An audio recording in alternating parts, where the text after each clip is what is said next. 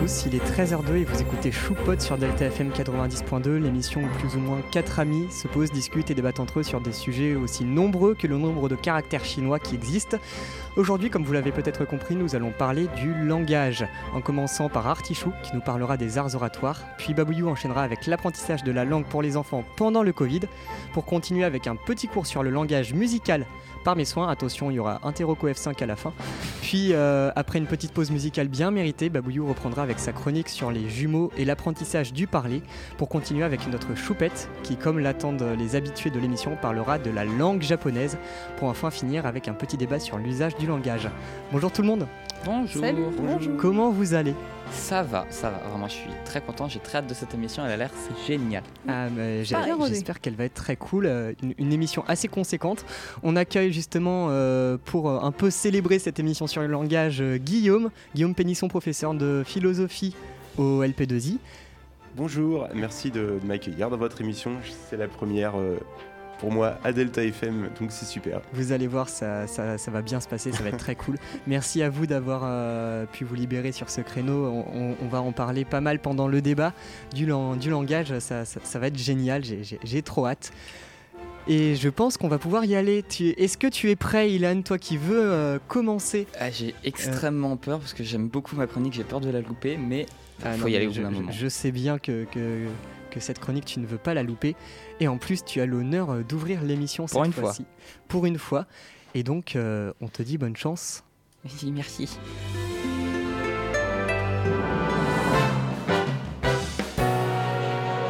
Hey Bienvenue à toi, jeune individu fan de ma chronique. Je suis Artichou, le petit dernier des choupottes, et aujourd'hui, à l'occasion de cette émission sur le thème du langage, j'ai travaillé ma diction, mon phrasé sera précis et mon plaidoyer est millimétré pour vous parler un peu éloquence et arts oratoires. Mais ne vous en faites pas, malgré le changement d'introduction, je vous présenterai quand même le film Le Brio pour ne pas perturber les traductions. Alors premièrement, qu'est-ce que le langage? Comment le définir? Eh bien, je ne vais pas m'attarder sur ce sujet trop complexe pour moi, et je vais vous laisser euh, Guillaume l'approfondir dans la suite de l'émission. Mais j'aurais quand même besoin d'une petite définition spécifique au langage humain pour la suite de ma chronique. Alors on va sortir d'un côté le chapitre de philo, de l'autre on va faire le plaisir à l'une des GAFAM et on va zioter Google et on va se lancer à la recherche de cette fameuse définition. Ce qui est rassurant, c'est que les deux ils proposent une définition très similaire. Mais la joie s'arrête là car au final c'est encore plus complexe que ce que je pensais. Le langage serait donc, je cite, une fonction d'expression de la pensée et de la communication entre les humains. Ici, il intervient les notions de pensée et de communication, et c'est ça, et c'est en ça que le langage humain est complexe. Nous communiquons pas uniquement sur nos besoins, mais aussi sur nos pensées, nos ressentis. Et c'est un sujet que Roman Jacobson traite parfaitement dans son ouvrage Linguistics et Poetics, sorti en 1960. En effet, ce dernier s'interroge sur les fonctions du langage et il en trouve six, à savoir les fonctions émotives, impressives, référentielles, pratiques, métalinguistiques et poétiques. Mais c'est là un sujet encore fort intéressant que malheureusement j'approfondirai pas au cours de cette chronique. Donc si ça vous intéresse, je vous conseille de vous renseigner quant à sa vision et à son livre. En ce qui nous concerne, pour nous simplifier les choses, on retiendra que le langage humain est spécifique en sa capacité de parler d'autres que nos besoins. Mais revenons-en au fait. Ne devais-je pas vous parler arts oratoires? Si j'ai décidé de vous présenter ce sujet en particulier, c'est que j'adore bien parler. Ce qui, est, assez ironique quand on voit mon articulation et mon niveau de langage parfois. Mais donc l'art oratoire, avec ici art dans le sens de la maîtrise, de la technique, désigne la rhétorique. Et la, rhétorique, elle, est l'art de l'action du discours sur les esprits. Cette définition est très générale, allez-vous me dire, mais un problème se pose. Nous pouvons donner des dizaines, voire des centaines de définitions à cet art. Par exemple, il y a deux visions, qui s'opposent. C'est une première qui dit, qui prend l'exemple de la, si on prend en premier l'exemple de la vision sophistique, sophistique pardon, selon laquelle la rhétorique doit persuader que, comme l'a dit Aristote c'est la faculté de considérer pour chaque question ce qui est propre à persuader. C'est donc le fait de vouloir convaincre à tout prix jusqu'à en ignorer la vérité ou la morale de l'énoncé. Et à l'opposé, nous, pouvons prendre euh, la définition qui est celle que accordent Quintilien et Cicéron, deux philosophes, pour qui la rhétorique est l'art de bien discourir, mais surtout qu'elle requiert une bonne moralité, qu'en cela, elle se rapproche d'une représentation de la sagesse et de l'honnêteté. Bon, personnellement, et je pense que vous le savez, cher choupote, j'ai cœur à penser que l'honnêteté devrait être euh, au cœur de chaque action, réflexion, conseil et surtout parole. Mais j'ai conscience qu'il s'agit d'une vision controversée.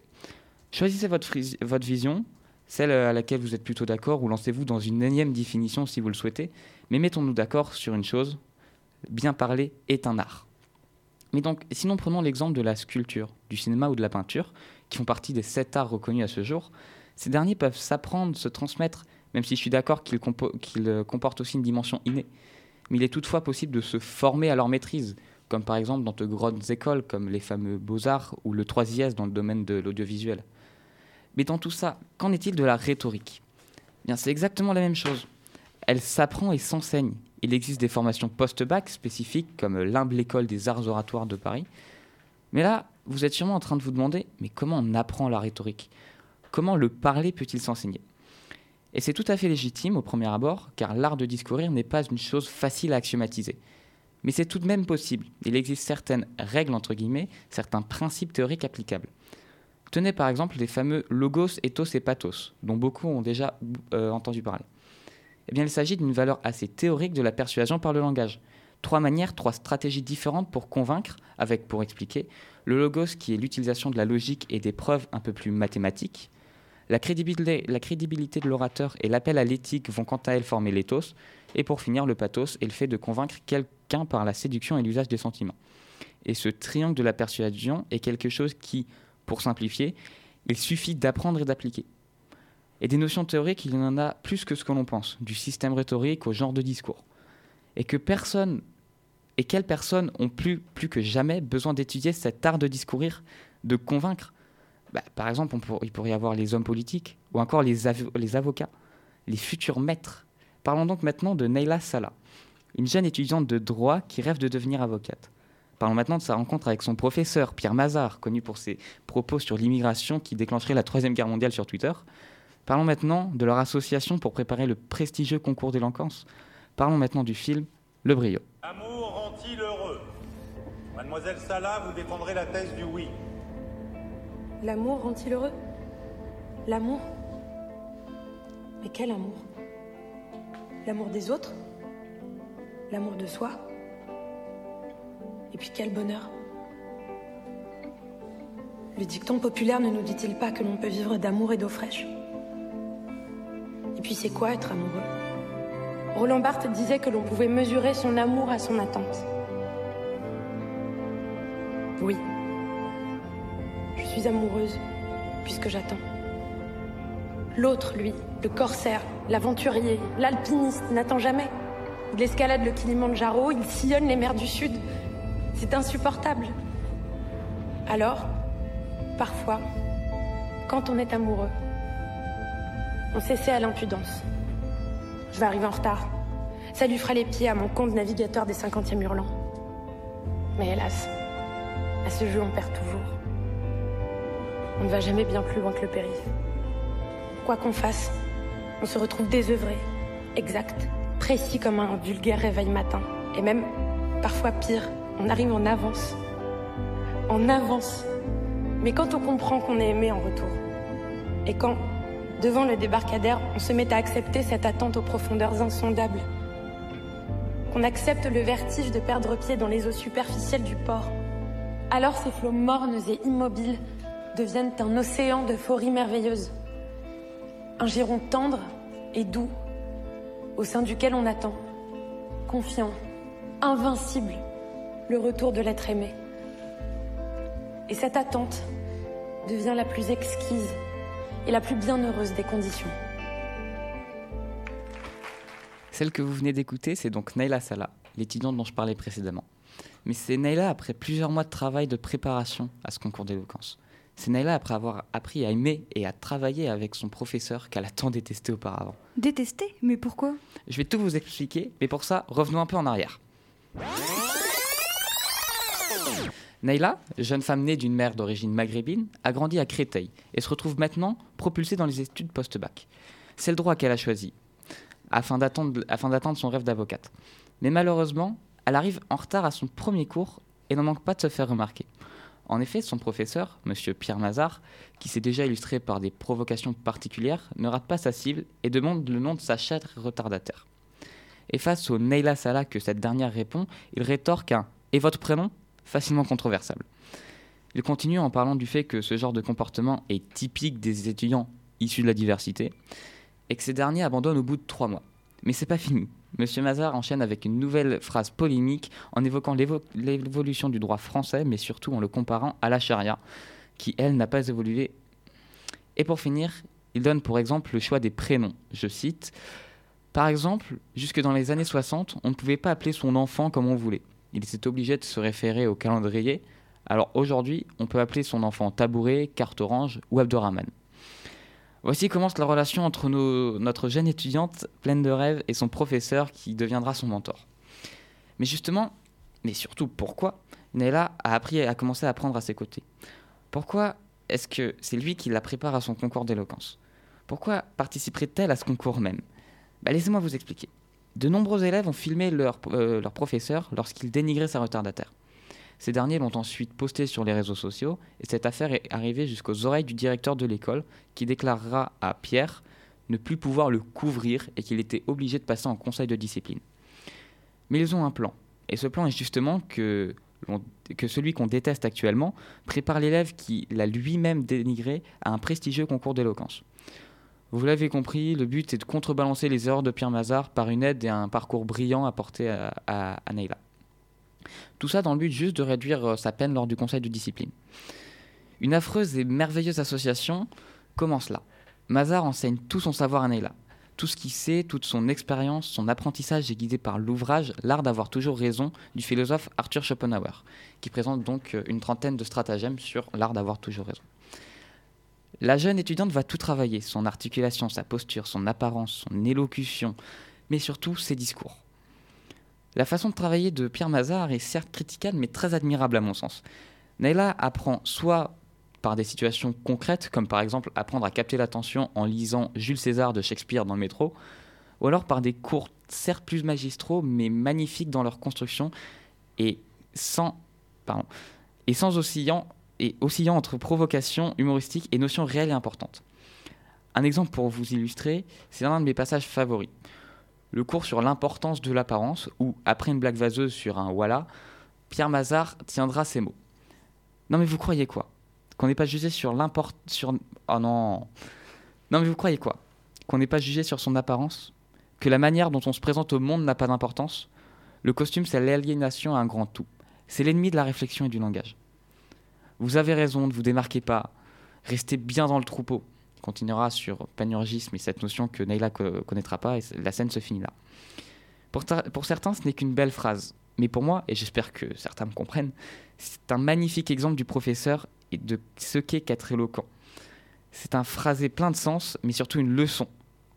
Et au fur et à mesure que les avances dans le concours d'éloquence et dans les cours, il s'apprécie de plus en plus, jusqu'à ce que Mazar devienne une sorte de mentor pour, de. Mais comment tout ça se finit? Est-ce que Naila gagnera le concours? Mazar va-t-il révéler à Naila que c'est que son amende honorable? Naila ira-t-elle au bout de ses études? Bien c'est simple, je vous laisse tout découvrir. Les révélations, mais aussi les petites histoires annexes dont je ne vous ai pas parlé. Toutes les blagues politiquement incorrectes de Mazar, mais aussi toute son éloquence, tout son talent.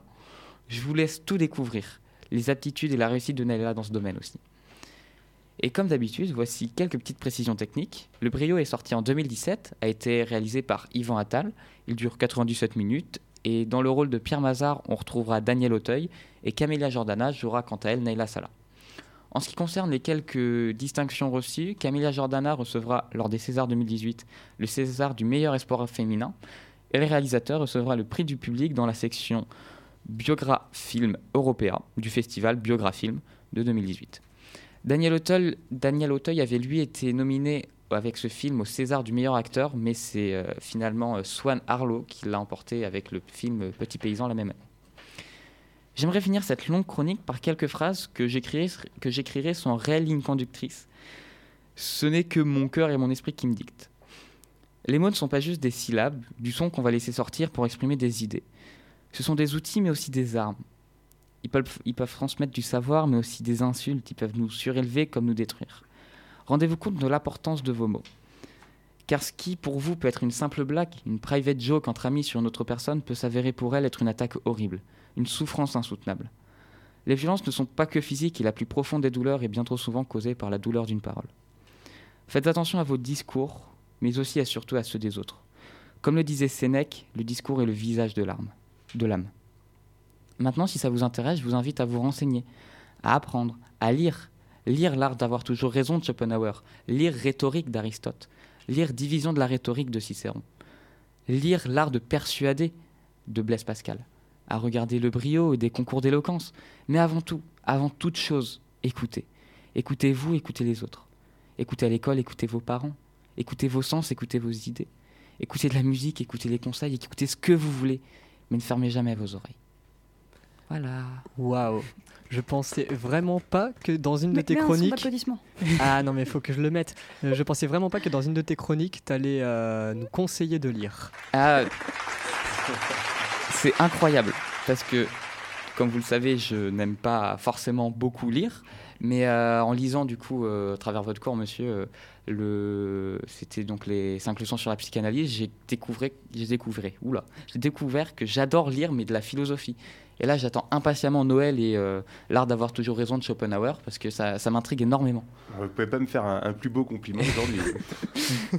Mais voilà, donc euh, c'est ma petite passion pour la, la rhétorique et ce film Le Brio qui est incroyable. J'ai regardé trois fois. Bah, nous, on l'avait, on l'avait euh, étudié en cours l'année dernière avec vous, Guillaume, justement, euh, et c'était vraiment un, un passage intéressant du chapitre qui était vraiment euh, très, très, très, très, très plaisant à, à étudier.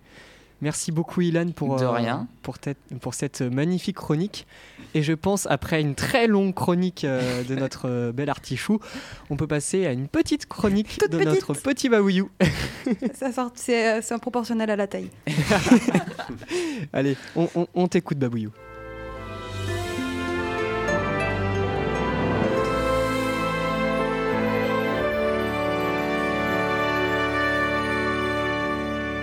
Salut à toutes Je débarque pour cette émission avec deux chroniques où j'ai rangé mon amour des livres pour laisser ressortir mon esprit scientifique.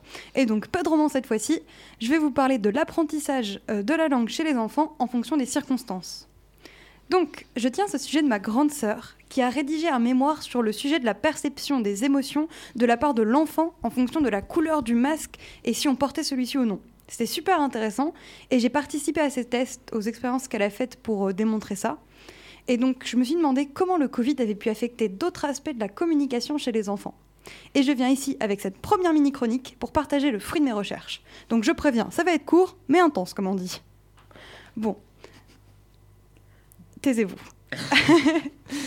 bon, on va commencer par une évidence. Comme vous le savez, on a connu il y a quelque temps un truc pas super, super sympathique. Comment ça s'appelait déjà? Je me souviens plus. Ah oui, un confinement. Ce moment génial, on a dû rester enfermés pendant des semaines. Bon, pour nous, encore, ça a été. Mais vous imaginez pour les personnes, pour les familles nombreuses enfermées dans des appartes Ou pire, être enfermé avec le pire des démons, un enfant en bas âge Ne, ne dis pas ce mot. Je plaisante bien évidemment, mais quand même. Ça a dû être assez compliqué pour tout le monde, enfants comme parents, d'être bloqués chez soi sans activité, et surtout pour les enfants en plein apprentissage. excusez-moi, je reprends ma phrase. Et surtout pour les enfants en plein apprentissage linguistique de leur langue mater- maternelle, sans possibilité de rencontrer de nouvelles situations, de nouveaux mots. On a donc rencontré, à cause de ce confinement, une baisse du niveau de vocabulaire et d'expression des enfants, surtout chez ceux de 2 ans pour qui le niveau de l'apprentissage de leur langue est un facteur important de réussite scolaire. Mais outre le confinement, on a aussi connu le port du masque à l'école et dans tous les lieux publics. Sauf qu'une partie importante de l'apprentissage passe par la synchronisation labiale, c'est-à-dire euh, l'association entre le mouvement des lèvres et le son produit. Parce que oui, les enfants apprennent par mimétisme. De plus, cacher les lèvres euh, défavorise la compréhension car on n'a plus la possibilité de lire sur les lèvres et de déchiffrer les mots qu'on n'a pas compris. En plus de tout ça, le masque réduit les sons. Et donc euh, pour les enfants qui à ce moment-là de leur à ce moment-là de leur euh, à, ce- à cet âge-là ont du mal à différencier les P, les T, etc. Ça peut vraiment impacter leurs enfants, les enfants sur le développement. Qu'est-ce que j'ai aujourd'hui euh, Pour les enfants qui ont du mal à différencier les P et les T, ça peut vraiment les impacter sur le développement et leur conscience phonologique. Donc, et en plus, de, en plus de tout ça, comme je vous l'ai dit, les masques ont une influence sur les, pour les enfants sur la perception de nos émotions. Donc tout ça combiné, ils doivent rien comprendre, les pauvres. Bon voilà, je vous l'ai dit, c'était vraiment une toute petite chronique. Mais ne pleurez pas, une deuxième vous attend par la suite. Et on a très hâte. Attends, tu- donc tu veux dire que euh, il y a vraiment euh, là juste une génération qui va qui, qui juste galère à apprendre à parler à cause d'un petit truc, euh, un petit virus qui est passé partout. Bah après, c'est pas. Enfin, c'est. Ça va. Déjà, on pense que ça va se rattraper avec. euh, Mais il y a plein de trucs liés comme Avec ça le avec le Covid. ouais. Ça va- Ça va se rattraper avec le temps. Comme dans ma deuxième chronique où je parle de nouveau d'un cas de retard d'apprentissage de langue, je, je tease.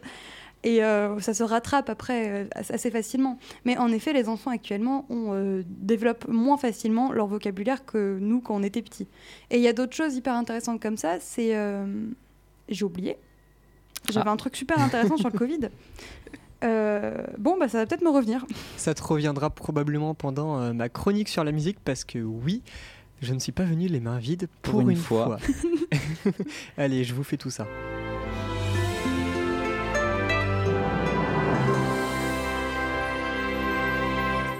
Pour aujourd'hui, comme à chaque émission, je me suis posé la question comment je peux allier la musique avec le thème de cette semaine?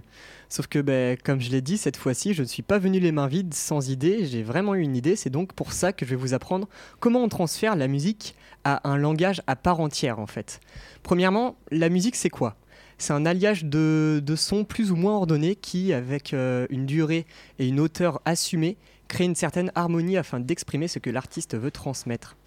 Ici, on peut déjà déterminer trois notions des plus importantes de la musique, les rythmes, l'harmonie et l'interprétation. Mais dis Jamy, comment on fait pour communiquer les rythmes que l'on souhaite avec d'autres musiciens ou musiciennes? Ben, c'est très simple, il, va, il- on- il suffit juste de nommer ces rythmes. Attends deux secondes. Tu veux dire qu'on a identifié et nommé chaque rythme qui existe sur cette planète? Enfin, non, mais oui, quand même. Bref, revenons à la base. La plupart du temps, un morceau se décompose en mesures. C'est une sorte de petite boîte qui revient de façon régulière et dans laquelle on va mettre les rythmes de notre morceau dedans. Cependant, une boîte, ça a forcément une limite. Eh bien, en musique, c'est exactement pareil. Nos mesures ne peuvent contenir qu'un nombre prédéterminé de rythmes. Et ce nombre est déterminé au début de la partition avec un nombre euh, un peu sous la forme d'une fraction, genre euh, 3 sur 4, 4, 4, 6, 8, etc. Non, non, je suis pas en train de parler des, départements français. C'est euh, le chiffre au-dessus détermine le nombre de rythmes qu'on va avoir dans une mesure et le chiffre du bas, le type de rythme. Je sens que je vous ai perdu. Donc par exemple, 4-4, ça veut dire 4 noirs par mesure. Donc ça fera 1, 2, 3, 4. Ou alors 3-2, ça veut dire 3 blanches par mesure. Donc ça fera 1, 2, 3, etc. Attends, attends, stop. Tu parles de noir, de blanc, de les différencier et tout.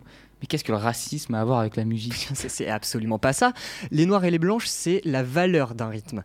Par exemple, une ronde, c'est deux fois plus long qu'une blanche, qui est deux fois plus longue qu'une noire, euh, qui est deux fois plus longue qu'une croche, qui est deux fois plus longue qu'une double croche, etc. Je vais pas tous les faire.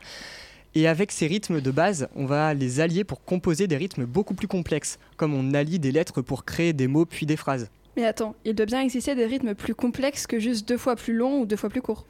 Ouais, il y a, il y a bien des rythmes plus complexes que juste x2 ou divisé par 2, parce qu'en effet, on a des entre-deux, euh, c'est-à-dire avec un petit point que l'on rajoute à côté du rythme en question. Par exemple, si on rajoute un petit point à côté d'une noire, ça nous donne une noire pointée. Waouh, euh, celui qui a inventé ce, mot a, a une imagination de folie, et donc cette noire pointée a la valeur d'une noire qui est liée à une croche. Cependant, ces rythmes qui sont deux fois euh, ou une fois et demie plus longs euh, que d'autres, ça reste très simpliste en fait pour créer quelque chose de complet. Donc les musiciens et musiciennes ont pensé à un système pour pallier à ça. C'est de mettre un petit chiffre au-dessus d'un petit paquet de nombres de notes égales au chiffre qu'il y a marqué au-dessus pour que dans la valeur simple souhaitée, on case autant de notes que, que détermine ce fameux chiffre en fait. Pas compris. Je, je pense que t'es pas le seul à pas avoir compris. Et après, on me dit que les maths, c'est compliqué. En gros, par exemple, une noire, on va la décomposer en deux pour faire des croches. Ça, on est d'accord. Ça, vous avez compris. Oui. Eh bien, Ouais. si à la place, on a trois croches sur la valeur d'une noire avec un petit chiffre 3 au-dessus, ça va créer un petit rythme ternaire dans un rythme binaire. Donc, on va, ça va donner l'impression d'un décalage, une sorte d'accélération. Donc, ça, au lieu de faire 1, 2, 1, 2, ça fera 1, 2, 3, 1, 2, 3. Et donc, dans un morceau binaire, ça casse un petit peu le rythme et ça va donner ce, ce sentiment d'accélération, justement. Ternaire, binaire, première fois qu'on parle de maths, mais que je comprends rien. Mais ternaire, c'est un rythme divisible par 3. C'est-à-dire, euh, par exemple, 9-8, euh, ça veut dire 9 croches par mesure. Et donc, on est tous passés par le CP pour savoir que 9, c'est divisible par 3. Donc, ça veut dire que c'est ternaire. Et binaire, ça veut tout simplement dire que c'est divisible par 2. Par exemple, 4-4, 4 étant divisible par 2, je, je ne vous apprends rien, ça fait un rythme binaire. Ok, pour le rythme, c'est juste des maths en fait. Mais t'as parlé d'harmonie tout à l'heure. C'est quoi? C'est euh, faire en sorte que la musique sonne harmonieuse? Exactement. Enfin, plus précisément, c'est de faire en sorte que les notes sonnent bien entre elles, grâce à leur fonction dans la gamme. Une gamme, c'est euh, l'échelle de notes qu'on va utiliser dans un morceau, comme Do majeur dans lequel on ne va pas utiliser de Sol dièse par exemple. Attends, attends, Do majeur Depuis quand une note, ça a plus de 18 ans? Non, majeur ou mineur définit le genre de la gamme. Parce qu'une gamme peut faire un coming out transgenre maintenant. Oui, dit comme ça, c'est pas faux, mais on en parle juste après. Pour la faire courte, une gamme peut être majeure, donc c'est-à-dire elle peut être par exemple euh, donner un sentiment de joie, ou alors elle peut être mineure, donc donner un sentiment beaucoup plus triste, beaucoup, beaucoup plus dramatique. On peut avoir plusieurs types de gammes mineures et même plein d'autres gammes, euh, plein d'autres gammes et plein d'autres modes en fait, comme le lydien ou le phrygien. Non, c'est pas des Pokémon non plus. Non, c'est un bonnet. Je vais pas vous détailler euh, plus que ça, sinon vraiment on va passer l'heure sur l'harmonie, c'est vraiment passionnant.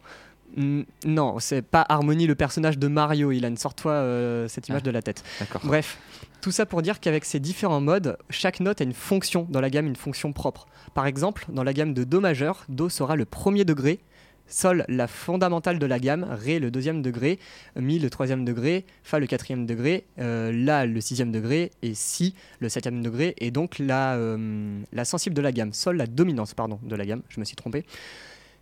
En Et fait- donc, euh, et donc finalement, je termine par le Si qui est le, la, la sensible de la gamme, donc la note un peu la plus faible. En fait, c'est comme les humains. Dans un groupe, t'as le pilier, le mal alpha, la flippette et le reste qui remplissent les trous. C'est ça. Donc euh, le pilier, c'est euh, le Do qui est la dominante. Euh, non, qui est la fondamentale, pardon. Après, le mal alpha, ce serait le sol qui est la dominante, et la flippette, ce serait le si qui est la sensible. Mais comme chaque note a une fonction dans la gamme, on va, on va pouvoir construire des accords sur chacune d'elles, donc l'harmonie, en empilant d'autres notes qui n'ont rien demandé. Par exemple, un accord de La mineur, le La sera la fondamentale. Et on va rajouter par-dessus un Do qui sera la tierce. Et on va, on va encore rajouter une note qui sera le Mi, donc la quinte. Et ça nous donne un bel accord parfait de La mineur qui peut être agrémenté de 7e, de 9e, de 11e, etc. Mais encore une fois, j'ai pas le temps de développer car il faut que je parle des coming out trans de nos gammes.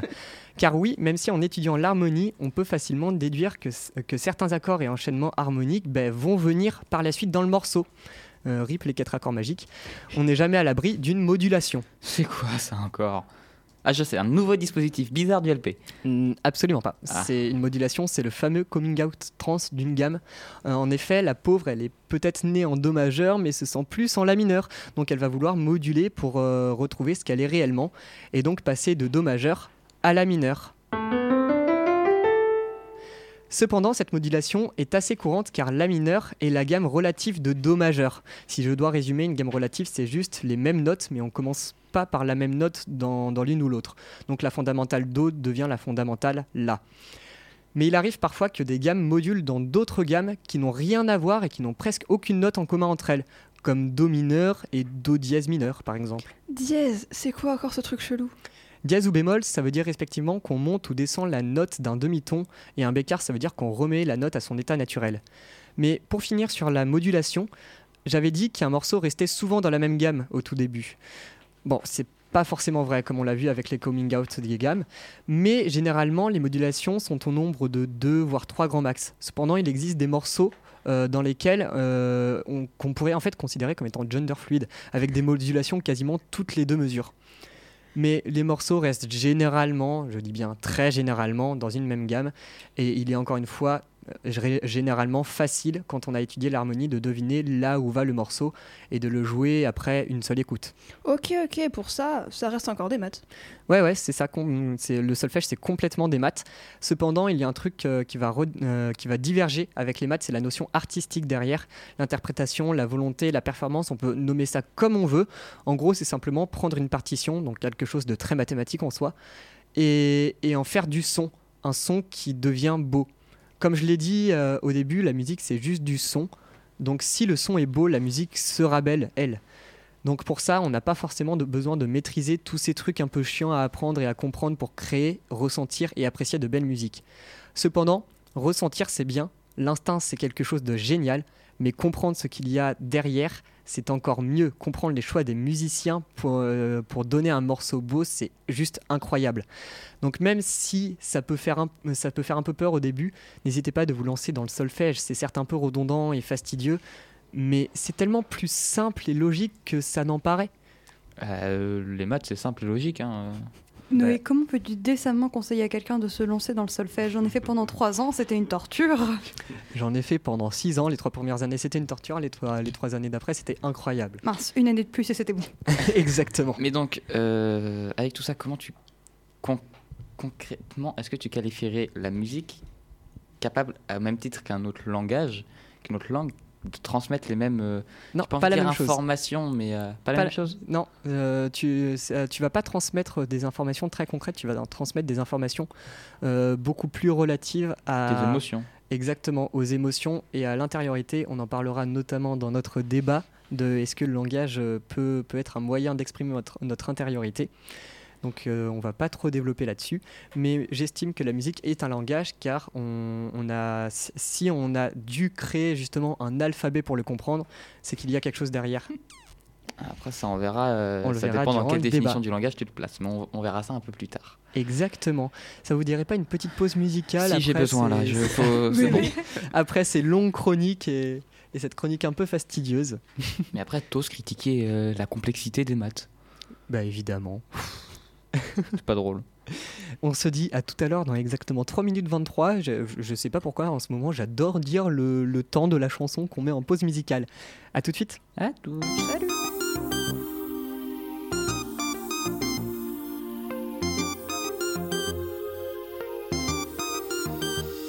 Derrière les portes du Louvre se trouve le Saint-Groove. À 40 pas de la Joconde, il y a une flèche au stylo rouge. Il faut s'y faufiler de nuit si possible d'un passe move ou que le gardien te couvre. Sinon, c'est l'alerte rouge. On nous cache des choses depuis Adam et Ève. Le lièvre et la tortue parient sur le lièvre. Le vrai, le faux, le vraiment faux. Le vrai, c'est vrai, c'est faux. C'est vraiment le pogo de la théorie du complot. Certains avaient des allumettes pendant la guerre du feu. Le copain d'une copine a côtoyé Sophie Neveu. Y a jamais eu personne qui a mis le pied sur la lune. On dit que c'est Edith Piaf qui a écrit mon truc en plume. On dit que sur notre planète les petits hommes verts ont la télé et qu'ils sont fascinés par le JT de Jean-Claude Bourré. Tout se mélange dans ma tête depuis l'aube. Je suis comme dans un chapitre du Da Vinci Claude.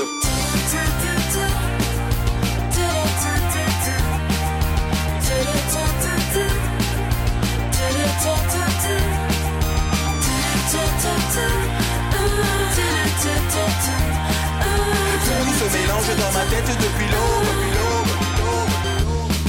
Des tas de secrets d'État sont là devant toi. Un soir dans une ruelle, un homme étrange me déclara que Marilyn Monroe était une fan de Pompidou et qu'elle a déclaré sa flamme en chantant Pompidou. Le Dalai Lama, Serge Lama, Alain Delon sont partis au Tibet pour leur chanter la Madelon. On dit qu'il y a des gens qui sont montés dans des soucoupes, qu'ils ont bu du jus de coco, qu'ils ont coupé au coupe. Juste parce qu'il a parlé du monstre de Roswell. L'armée américaine s'est séparée de Jacques Pradel Tout se mélange dans ma tête depuis l'aube. Je suis comme dans un chapitre du Da Vinci Claude Tout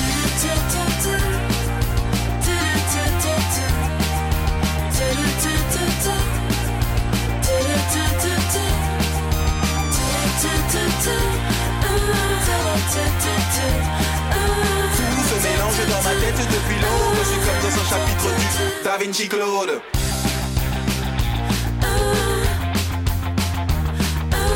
que Sheila et la Joconde étaient des hommes. Qu'il y aurait un bug pour fêter le millénium. Que certains boulangers font des babas au polonium. Qu'ils enrichissent à l'uranium et qu'ils arrosent avec du rhum. Il y a de l'info, de la désinfo et de la désinfo. Tout cela n'est pas faux Dans les Simpsons c'est qui a tué Kenny. Mais la question que l'on se pose est qui a tué Kennedy? Dans l'ordre du temple solaire avant Je vois venir des pompiers avec des jerrycans d'essence.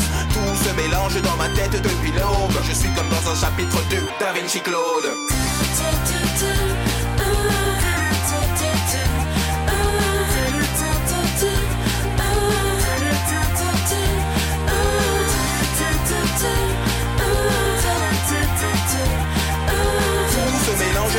depuis l'aube C'est comme dans un chapitre du Da Vinci Claude Da Vinci Claude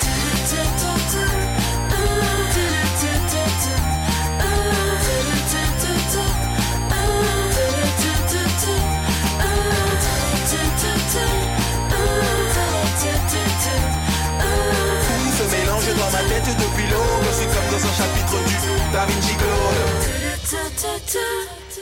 c'était David Chiclaude de MC Solar sorti en 2017, euh, en 2017, 2007 pardon, sur l'album euh, Chapitre 7.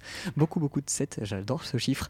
Et donc euh, Babouyou, euh, toi qui as retrouvé ce que tu voulais dire il y a, il y a- quelques 10 minutes. Oui, à propos du Covid, il n'y a pas seulement un retard de l'apprentissage du langage chez les enfants, il y a aussi un retard tout court. C'est-à-dire que non, c'est pas une blague. Je veux dire, à notre, même nous, à notre niveau, ça a été, enfin, on théorise, en tout cas, ça peut pas encore être prouvé, mais que euh, euh, on va connaître un retard dans les phases importantes de notre vie. On fera des enfants plus tard, on se mariera plus tard, etc.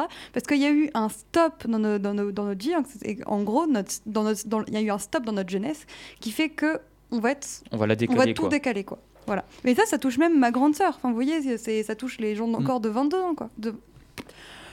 Bah, vous en avez fait, compris. on, hein. a été, on a- on a été décalé de deux ans quoi. Voilà. Et toi, encore 14 ans. Babouyou, toi qui as ta deuxième chronique, es-tu prêt à la faire? Oui, en une encore plus petite. Une- Attention, chronique express.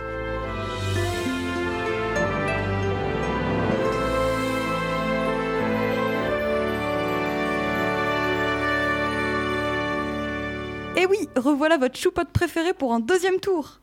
Préféré, préféré. euh, Ouais, hein. On fera un sondage. Alors, embarquez avec moi dans la découverte de l'apprentissage du langage chez Roulement de tambour, les jumeaux.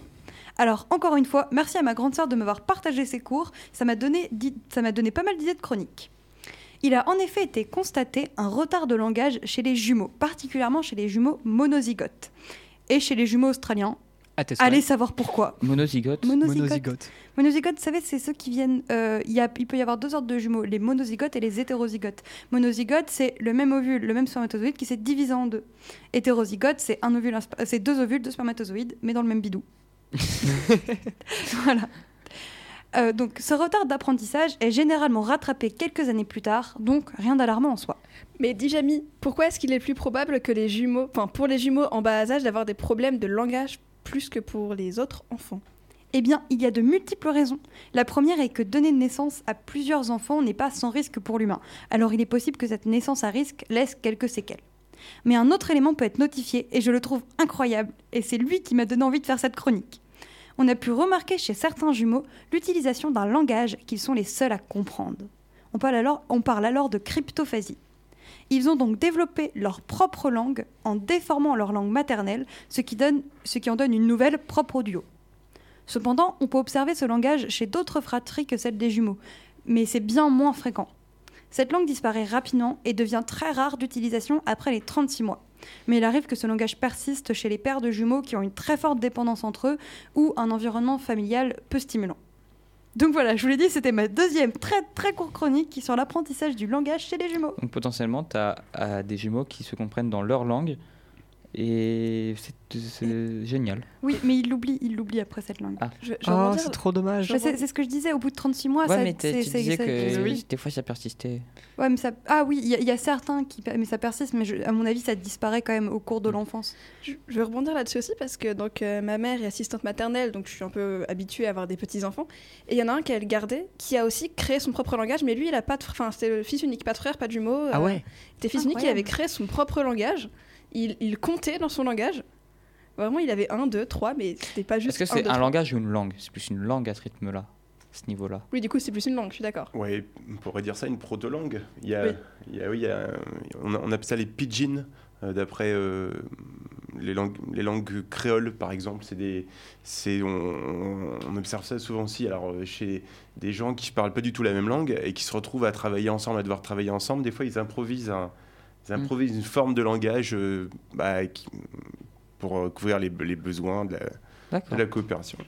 Mais donc, euh, est-ce que euh, pour des enfants en très bas âge, si par exemple, c'est pas forcément des jumeaux, mais des, des frères et sœurs, et surtout des amis, euh, des trucs comme ça, est-ce que genre des amis peuvent euh, avoir euh, un type de langage à eux, euh, comme pourraient faire des, des jumeaux? Par exemple, Bah, des amis qui se voient tout le temps. euh. Dans ma chronique, euh, dans les recherches que j'ai vues, ça arrive chez d'autres fratries, mais, mais c'est vraiment chez les enfants petits et qui vivent ensemble euh, constamment. Enfin, sur le site où j'ai trouvé ces informations, c'est un site où il, où il raccourcit les, recherches d'un mec, et il parle aussi de la télépathie entre les jumeaux. Mais du coup, on ne sait pas si c'est vraiment de la télépathie ou juste une connexion. Mais il a été, on a, on a fait, on a fait des, des tests sur des enfants, sur des paires de jumeaux, des paires de jumeaux monozygotes, des paires de jumeaux hétérozygotes et des paires de jumeaux euh, fausses entre guillemets, Ouais. où les enfants n'ont pas le même sang du tout, mais ont été Mhm. adoptés au même moment dans la même famille et ont le même, euh, Ouais. la même éducation, euh, vivent ensemble. Et pourtant, on a constaté que c'était beaucoup plus courant les cas de télépathie, avec des gros guillemets, chez les enfants monozygotes. Mais ça se trouve justement, ces cas de télépathie, c'est juste des signaux corporels que les jumeaux interprètent euh, comme, un- comme une langue, quoi. Bah, c'est possible, mais, dans- mais ça, juste dans ce cas, ça voudrait dire que les monozygotes, les hétérozygotes et tout le monde, en fait, auraient le même langage, étant donné qu'ils grandissent ensemble.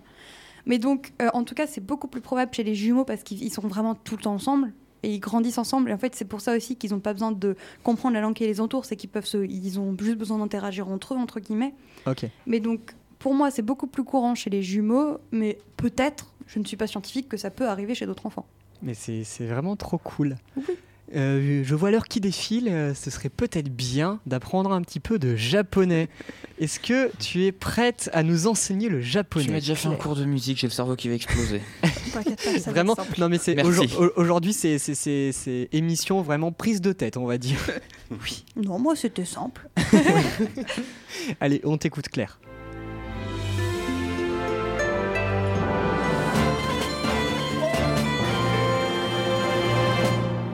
Minasan, konnichiwa Bon, je crois que j'ai annoncé la couleur. Aujourd'hui, je vais enfin vous parler de japonais. Waouh, fiesta Depuis le temps que j'ai envie de vous parler de cette passion.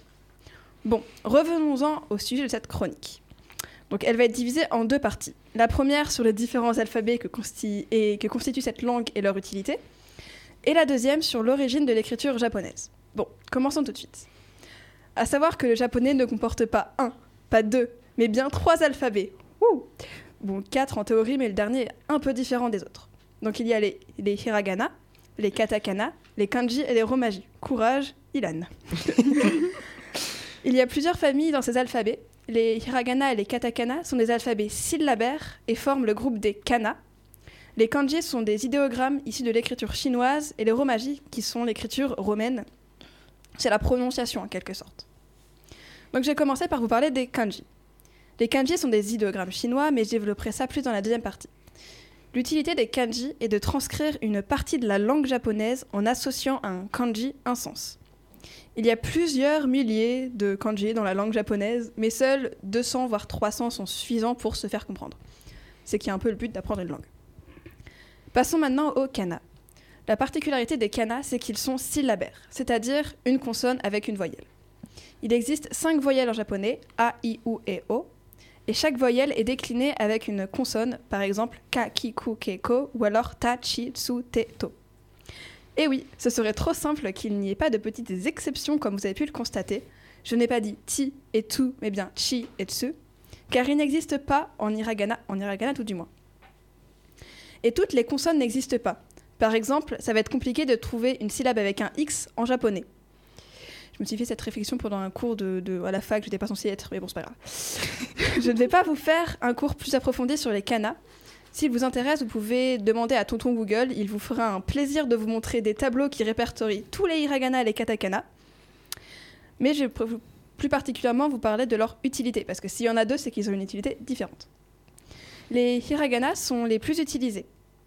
Ils servent à écrire les mots japonais quand on ne peut pas l'écrire en kanji soit parce que le kanji n'est pas un kanji commun entre guillemets, soit parce que la personne ne sait pas quel est le kanji qui lui correspond. Ils servent aussi à écrire des particules grammaticales. Du coup, ils sont quand même bien pratiques. Les autres kana maintenant, les katakana, sont l'équivalent des hiragana, mais pour écrire les mots d'origine étrangère, car il y en a plein en japonais, comme ordinateur qui se dit, qui se dit computer, qui vient de computer en anglais, ou alors Christmasu, qui vient de Noël, donc Christmas, qui veut dire voilà, donc qui veut dire Noël et qui vient de l'anglais lui aussi. Ils servent aussi à écrire les noms propres d'origine étrangère. Donc euh, je ne vous ferai pas le cours sur comment écrire un nom propre avec des, kada- des katakana parce qu'il faut d'abord les retranscrire en mode japonais entre guillemets. Je vous donne un exemple avec mon prénom, Claire. Comme je vous le dis, ce sont des alphabets syllabaires, donc impossible de trouver une syllabe qui correspond au cl, au cl. Donc on va le partager en deux syllabes, ku et le- la syllabe ra. Donc mon prénom va se dire kuraire. En quelque sorte. Courage, il a T'inquiète Ilan. La quatrième et dernière façon d'écrire le japonais est le romaji, l'écriture romain latine. Le romaji sert euh, aux transcriptions pour nous, petits Européens qui, euh, que nous sommes, qui voulons parler le japonais pour regarder nos animés en VSTFR, ou en VO tout court, Version originale sous-titrée français. Et version originale. Maintenant que vous savez ça, je vais pouvoir passer au côté un peu plus historique. Au commencement du commencement, il n'y avait pas de système d'écriture japonais. C'était juste une langue orale. C'est pendant la période Yamamoto que le Japon commence à faire des échanges avec la Corée et la Chine et importe les, les idéogrammes chinois à leurs écritures. Donc la période Yamamoto commence vers 250 et se termine vers 710, pour un petit côté historique. Donc de l'ère japonaise, qui n'est pas la même que l'ère... euh, D'accord. Enfin, je veux dire française, mais plutôt euh, européenne. Européenne. Européenne, voilà. Occidentale. Occidentale, merci. Donc les Japonais les utilisent que pour leur prononciation, pas pour leur signification. Je parle toujours des, des idéogrammes chinois. Et pendant la première moitié du Xe siècle, ils se sont dit que c'était quand même pas très très pratique car les caractères chinois sont monosyllabiques et sont très complexes. Et comme les, mots japonais sont très souvent pleins de syllabes, c'était assez dur d'écrire tous ces traits très complexes. Ils ont donc commencé par simplifier les kanji en réduisant le nombre de, le nombre de traits, et ils ont sélectionné que certains pour pouvoir avoir tous les sons de la langue japonaise, et bim bam boum, c'est devenu les hiragana. C'est comme ça que l'écriture japonaise est née. Donc j'espère que grâce à moi, l'écriture japonaise est un peu moins secrète pour vous, et je vous dis la semaine prochaine. Sayonara minasan. Ça va, Ilan Ton cerveau ne fume pas trop? Non, ça va, mais du coup, j'ai une question. Oui? Le clavier des ordi euh, japonais, il est comment? Alors, complexe. T'as t'as pas 300 touches? Non. Ah. Non. Alors, les claviers, je sais pas. Je sais que pour les ordinateurs, ce qu'ils font, c'est que euh, t'as pas tous les, les kanji qui sont écrits. Non, pardon, pour les téléphones. Ouah, je suis fatiguée. Pour les téléphones, Il clique plusieurs fois sur un seul euh, truc pour le changer. ouais, c'est à peu près ça. Ça dire qu'en fait, il reste appuyé longtemps sur, par exemple, le, ce qui, le, le K, qui Hmm. va du coup, après, euh, tu vas avoir ki, ku, ke, eko. Et donc, Tu sais, c'est Ah. comme, euh, comme un, un pavé tactile, c'est-à-dire les, les Oui, vieux oui. téléphones, t'avais que des, des trucs de chiffres Oui, et oui. t'appuyais euh, plusieurs oui. fois sur. Ça m'avait fasciné ça quand je suis rentrée au LP2I, c'est de voir les, euh, les claviers des élèves Oui. allophones. Ah Parce oui. qu'ils sont différents des nôtres et j'avais trouvé ça génial. Ouais, mais c'est. Ouais, donc en fait, ils l'écrivent en. Comme nous, on l'écrirait avec des, des lettres. euh, c'est romaine ou latine, plus latine. Bon, je- bon, en tout cas, l'alphabet Ouais. Occidental. qu'on connaît nous, pour ensuite euh, que ça se tra- traduise de manière ça, syllabique, entre Voilà. Et guillemets. ils ont une touche aussi pour donc passer de, de, de hiragana à katakana. Waouh. Voilà. Waouh. Et euh, le téléphone transcrit automatiquement en kanji, c'est-à-dire que tu vas écrire un mot en hiragana, Ouais. et donc le téléphone va le reconnaître, va faire pouf kanji, Ok. pour être plus rapide. Donc hiragana, génial. c'est les petites euh, syllabes en... Voilà, avec toutes les voyelles, et après Voilà. les kanji, c'est les euh, symboles, entre guillemets. voilà c'est les, ce qui se rapproche des, euh, des idéogrammes chinois. D'accord. C'est complexe. Merci beaucoup Oui. Claire pour euh, ta petite chronique. Je propose euh, qu'on attaque euh, notre petit débat euh, un peu euh, guidé par un fil conducteur qui est euh, Guillaume ici présent. Êtes-vous prêt Guillaume euh, pour, pour, mener ce débat? Vous Oui. inquiétez pas, euh, je vais vous poser quelques questions pour le guider. Ok, donc euh, rebonjour à tous pour ceux qui prennent en cours d'émission. Euh, donc euh, le langage, euh, notre sujet d'émission, euh, pose plein de questions philosophiques derrière. La première serait le langage parlé est-il le meilleur moyen de communiquer? Alors du coup, c'est à moi maintenant de prendre la Exactement. parole. Donc euh, en fait, euh, bon, le langage, euh, Artichou nous en a donné une, assez bonne euh, défi- définition hein, tout à l'heure. Donc je la, reprends du coup euh, religieusement. Euh, c'est donc ce qu'on pourrait définir comme une faculté qui permet à l'homme de s'exprimer, donc ses pensées, ses émotions, et qui donc est utilisée pour communiquer. Alors la question c'est qu'est-ce qui nous euh, pousse à- communiquer? Et euh, en fait, euh, on, s'aperçoit qu'en général, on communique dans une, perspective utile à l'action. C'est-à-dire qu'en en fait, il y a un besoin qui, est... il y a un besoin d'agir, il y a un besoin qui est présent, et dans ce cadre-là, on, va utiliser le langage pour communiquer. Donc, par exemple, si je suis au restaurant et que je dis donc un serveur, une serveuse, euh, pourriez-vous me, donner du sel s'il vous plaît? Eh bien, euh, la personne comprendra euh, et me rapportera ce que je demande. Alors ça, c'est euh, dû au fait que le langage fonctionne par concept, par généralité. Je sais pas si on, on pourrait dire par, par kanji, parce que je, je suis pas sûr- là du coup, là, je, ce serait peut-être dire une bêtise, mais enfin, voilà. En tout cas, par concept. Et alors, euh, du coup, grâce à, à cette généralité, on peut penser par abstraction. hein, vous en parliez tout à l'heure, euh, euh, artichaut Exactement. Non, pas artichaut. Si, si, Si, si, exactement. C'est d'accord, ok. Euh, donc, euh, on, peut, penser par abstraction, et ce qui est intéressant, c'est que ça permet de penser d'une situation à l'autre avec les mêmes concepts. Euh, les euh, linguistes, comme Saussure, vont y attacher la notion de signe. Euh.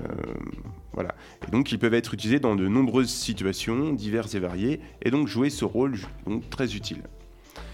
Mais euh, à cause euh, justement de, la généralité qu'ils portent, hein, ces, euh, ces- mots, et donc c'est surtout ces concepts, pardon, eh bien, ils échouent à dire souvent bah, le particulier, l'individuel, hein, comme du coup nos émotions profondes, par exemple.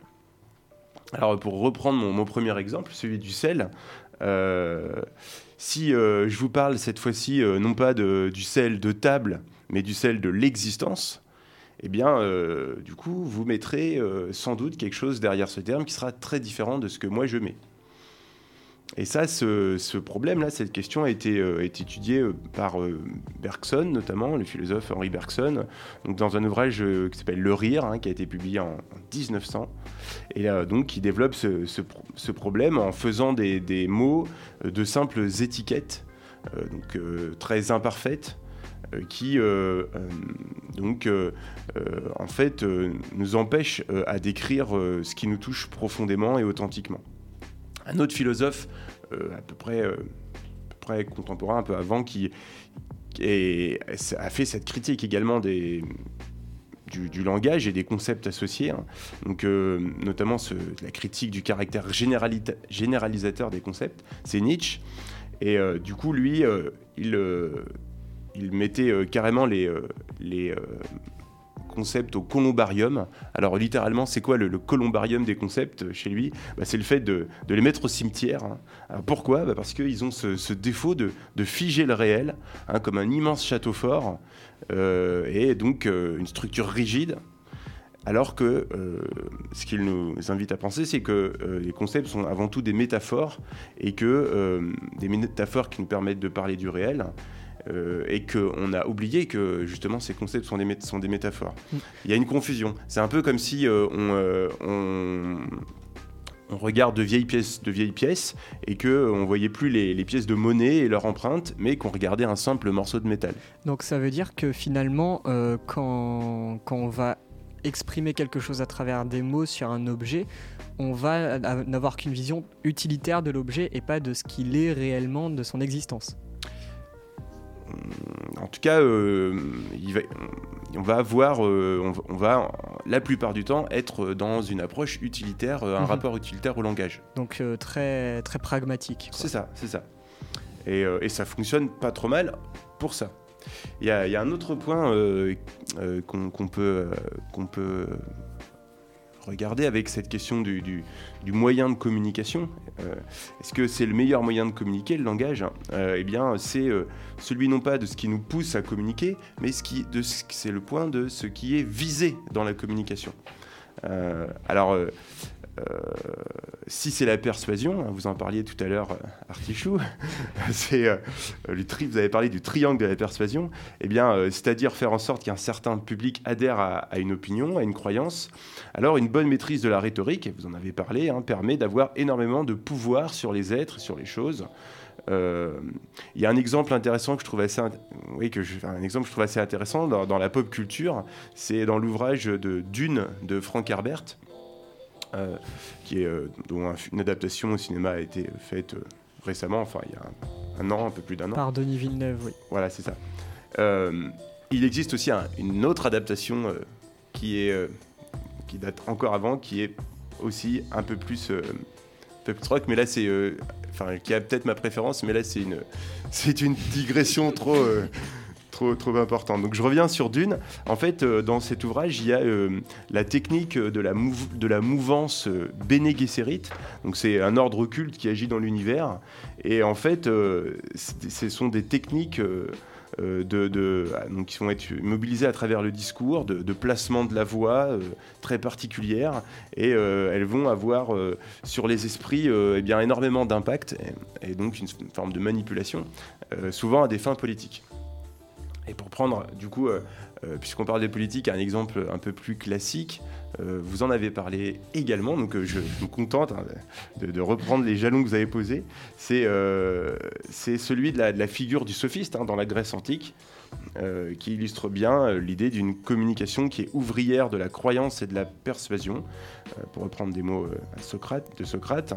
Et donc les sophistes, hein, qui jouaient un rôle de mentor, euh, comme euh, Prodicos de Céos, se faisaient euh, payer très cher pour apprendre à persuader n'importe qui de n'importe quoi. Alors, c'était à mettre en rapport avec le rôle que jouait le discours dans les démocraties athéniennes, un rôle très, très important, très, très politique. On peut noter aussi, juste pour terminer ce point, que, que la, psychanalyse, euh, avec Freud euh, et Lacan notamment, euh, s'est intéressée à ce qui se cache derrière les mots, derrière tel ou tel lapsus, par exemple. Un lapsus, hein, genre, par exemple, si on dit que le, médecin parle de son, client au lieu, de dire, au lieu de parler de son patient. Des élèves me rapportent souvent aussi le lapsus du, de dire maman au lieu de dire madame quand ils, censés, ils, ils- quand ils, euh, ils, appellent leur professeur.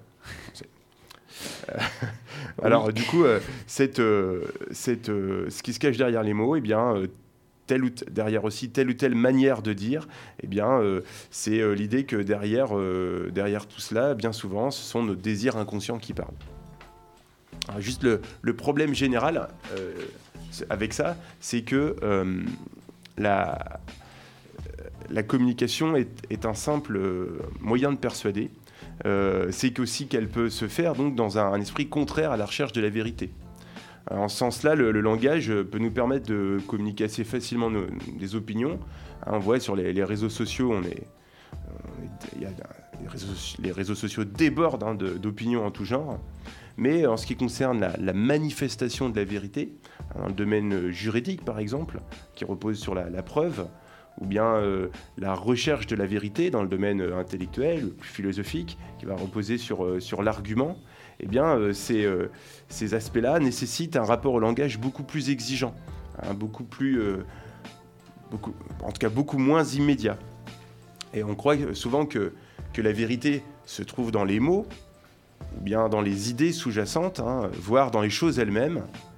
Spinoza fait remarquer dans un de ses textes qu'on parle parfois de l'or vrai, comme si c'était, la, vérité était dans la chose. Et en philosophie, on a cou- coutume de dire, hein, depuis Aristote, que la vérité se situe dans la relation qu'entretiennent les idées et les choses, euh, et non pas dans les, choses elles-mêmes. C'est-à-dire, soit il y a accord entre l'idée et la réalité extérieure, soit il n'y a pas accord. Et le problème, donc, c'est que dans un, combat oratoire, hein, dans une, joute verbale, alors euh, ce que Schopenhauer, euh, comme vous l'avez, euh, vous l'avez, euh, vous en avez rappelé, euh, donc la, pensée tout à l'heure, Artichou, et bien ce que Sch- Schopenhauer développe dans, dans l'art d'avoir toujours raison, donc on appelle ça l'éristique, et bien dans un, dans un, combat oratoire, le problème c'est que celui qui a raison n'est pas toujours celui qui l'emporte, c'est pas toujours celui qui gagne. Et ça, on le, on le- voit souvent, hein, y compris à, la, télé, euh, en politique. euh. Alors pourquoi Pourquoi est-ce que ça se passe comme ça? Bah Parce que c'est pas toujours aussi évident que ça de vérifier cette fameuse relation entre les, les paroles et les choses, et euh, donc de vérifier cette concordance. Mais, mais bon, alors, on voit que les journalistes, ils essayent souvent de, fact-checker, hein, de, vérifier les propos de leurs invités. Euh, mais euh, c'est pas toujours évident à faire euh, pour chacune des, paroles, de, de recroiser donc de les recroiser avec les faits, et ça en temps réel. Hein, Il y a des tas de choses qui- qu'on ne peut pas vérifier. Donc la vérité objective d'une proposition et la valeur de celle-ci, c'est aux yeux de l'assistance, donc cette valeur aux yeux de l'assistance, c'est bien deux choses différentes.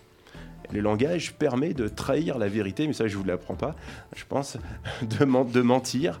Et euh, lorsque c'est fait avec habileté, hein, avec les bons stratagèmes, comme dirait Schopenhauer, eh bien ça passe souvent inaperçu sur le moment. Et donc, euh, je vais me tourner vers euh, les autres chroniqueurs. Est-ce J'adore. que, est-ce que pour vous, le langage, donc le langage parlé avec la langue, serait le meilleur moyen de communiquer? Et sinon, quel serait-il? Bah, je vais rebondir tout de suite, c'est que, en soi, comme vous nous le montrez, le problème n'est pas tant dans, dans le langage, entre guillemets, dans ce que c'est euh, à la base, c'est de la manière dont on va l'utiliser et de si on va, par exemple, euh, dans le cadre d'un débat, euh, l'utiliser pour convaincre pour une chose juste ou pas. C'est dans le... La, la- question de la vérité qui est derrière. Donc, quel, quel autre meilleur moyen on pourrait avoir de communiquer une idée sans qu'on ait besoin de vérifier ou de, de savoir si elle est réelle, l'idée derrière est réelle ou pas, euh, qu'on l'écrive ou qu'on le qu'on je sais pas l'im- l'image ou, ou quoi que ce soit, c'est toujours la même pensée qu'on aura derrière. Donc le problème n'est pas tant dans le langage. Donc pour moi c'est un, un bon moyen de communiquer. Euh, mais Et dans l'usage. Voilà, dans l'usage et dans les idées qu'on va avoir derrière. Moi, je pense que ça dépend de chacun. C'est, c'est- c'est- on en vient souvent à ça dans nos débats, Oui. mais, mais je, je le dis maintenant dès le début. Je pense que ça dépend énormément de chacun, encore plus pour la manière de se comprendre, etc. Parce que, par exemple, il y en a qui vont être très à l'aise pour exprimer ses- leurs émotions. Prenons l'exemple des émotions. Pour exprimer son ses émotions à l'oral, et d'autres qui ne vont pas du tout y arriver ou qui ne vont pas être capables de comprendre ce que quelqu'un d'autre essaie de lui transcrire par les mots. Je vais te stopper tout de suite. Ah. Essaie de faire la différence entre, com- euh, entre communiquer et euh, exprimer. C'est quoi la différence? Justement. On se tourne vers vous, Guillaume. Quelle Bah, serait la différence entre communiquer et exprimer? Là tu poses quelque chose de... Parce que dans la notion de communiquer, Oui. il y a la notion justement de faire comprendre. Ou en tout cas, moi je le vois comme ça. Alors qu'exprimer, Ok, je vois. C'est juste exprimer dire que sans but. les Pas, autres pas euh, nécessairement. pas faire ne- ne comprendre, comprennent euh, pas forcément. pas nécessairement. On peut, on peut communiquer euh, justement sans souhaiter que les gens comprennent, c'est-à-dire sans souhaiter qu'ils fassent appel à leur raison. Euh, justement, par exemple, la publicité va communiquer euh, un- pas mal de messages et euh, finalement, on ne voudra pas forcément que ces messages soient vraiment compris dans leur aspect euh, euh, marketing, ou, euh, mais on s'adressera euh, aux émotions, comme vous le dites. euh, Bah, donc, euh, oui. Oui, j'ai, vu euh, il y a pas longtemps une série sur Netflix, un animé qui s'appelait Blue Period et qui parle euh, d'un adolescent qui veut rentrer, qui va rentrer en école d'art et euh, qui va peindre son premier tableau à 17-18 ans et qui va l'exposer. Et les personnes, quand ils vont voir son tableau, ses amis, quand ses amis toujours, quand ils vont voir son tableau, ils vont dire ah mais t'as voulu montrer ça, ça, ça, ah c'est bien fait, c'est chouette. Et là il va dire une phrase super marquante, c'est pour la première fois j'ai eu l'impression de communiquer avec quelqu'un. Donc là, il, il prend vraiment pas le fait d'exprimer quelque chose et de le dire, il prend vraiment le fait de que l'autre, quel- l'au- l'autre en face le comprend et le reçoit. Et donc pour moi, il y a plein de langages différents qui existeraient. Je désolée, je finis rapidement. Il y a plein de langages différents qui existeraient, notamment, bah, du coup, pour exprimer ou pour communiquer. On a, on a l'art, on a la musique, on a. Exactement. On en différentes. parlera sur euh, ma dernière question. Je sais. tu sais. Mais ouais, donc encore une fois, c'est juste propre à chacun. Mais donc euh, le, la- le langage comme parler n'est pas, euh, n'est pas à blâmer en tant que tel. C'est juste chaque personne doit trouver sa façon de l'utilisation justement qu'on peut en Oui. faire. Je, je vais peut-être Claire, tu as quelque chose à, dire là-dessus? Moi, tout ce que je voulais dire a été dit. Pas Ah, bah, ça dépend de l'utilité qu'on en fait. Et donc, oui, de, de, de la, de la façon aussi dont, dont on utilise le langage Mhm. pour se faire comprendre. Parce que c'est un langage, voilà, bah, par, par exemple, un langage oral, un langage écrit, un langage euh, corporel. Enfin, tout dépend, tout dépend vraiment Mhm. co- comment on l'utilise et, euh, et pourquoi on l'utilise. Sur la notion de, se faire comprendre, euh, derrière, il, y a quelque chose de commun à, tout le monde, à toutes et à tous, hein, c'est la, notion de raison. Et euh, du coup, c'est une raison universelle hein, qu'on partage tous. Et du coup, juste sur le, le, c'est propre à chacun, l'usage qu'on fait du langage, oui, est propre à chacun. En revanche, euh, sur la notion de vérité, par exemple, eh bien, si on, parle de la vérité, il y a une vérité sur laquelle on doit cette notion d'accord entre les, pensées, les idées et le réel. Et donc là, il y a une vérité. Et donc la philosophie, euh, vous, me, vous, une- vous me stoppez si, si Mm. je me trompe, mais étant la recherche de, la, de cette vérité. Oui, oui, on peut dire, on peut dire comme ça. euh, la- la- la- recherche de la vérité, l'amour de la, l'amour de la vérité, euh, le désir, le désir en tout cas. le désir. Je vais zapper euh, quelques questions vu l'heure qu'il est. Euh, je vais notamment zapper comment se fait-il que, non- que l'on ne puisse se comprendre même à travers la, barrière du langage. Donc je vous laisse méditer là-dessus, chers auditeurs. En attendant, je vais vous poser, Guillaume, une autre question. C'est quelles sont techniquement les limites du langage? On a, on a commencé à les, à les aborder à travers justement l'intention qu'on a derrière. Est-ce qu'il y en aurait d'autres? Euh, alors oui, du coup, bah, je ne peux pas m'empêcher de répondre quand même à la question que vous avez posée juste avant sur, les, les- sur les- le, le fait qu'on puisse se, se comprendre euh, même à travers la barrière de la langue. Euh, eh bien, c'est- Vous avez dit de la langue ou du langage du coup Euh, J'ai dit de la langue. De la langue, ouais, ça. Du coup, c'est euh, c'est- donc c'est comme j'en parlais, c'est cette idée de raison, de raison commune. Je pense que du coup, ça, c'est des choses que les Lumières hein, euh, ont, mis, ont mis en avant. Euh, donc, euh, c'est euh, l'idée que eh bien, la raison humaine, elle est, euh, elle est le, le- le lien euh, qui nous unit tous, et c'est ça sans doute qui nous permet de nous comprendre au-delà des langues, au-delà des différences linguistiques, par exemple. Mais du coup, sur les limites du langage, euh, eh bien, euh, euh, alors du langage, hein, on va dire, euh, c'est euh, du langage naturel humain. On a déjà commencé à répondre. En fait, la, vérité, elle pose un, horizon, et euh, cet horizon, il est suivi ou pas? On, va le chercher à suivre, euh, à le suivre ou pas, sans, euh, sans détourner ou pas? euh, voilà. Euh, si on souhaite euh, l'atteindre, cet horizon, eh bien, euh, la logique, elle va euh, poser des limites. Euh, la logique, euh, c'est euh, quoi? C'est par exemple ce qui va poser le principe de non-contradiction. Donc ça, c'est quelque chose qu'on doit à Aristote,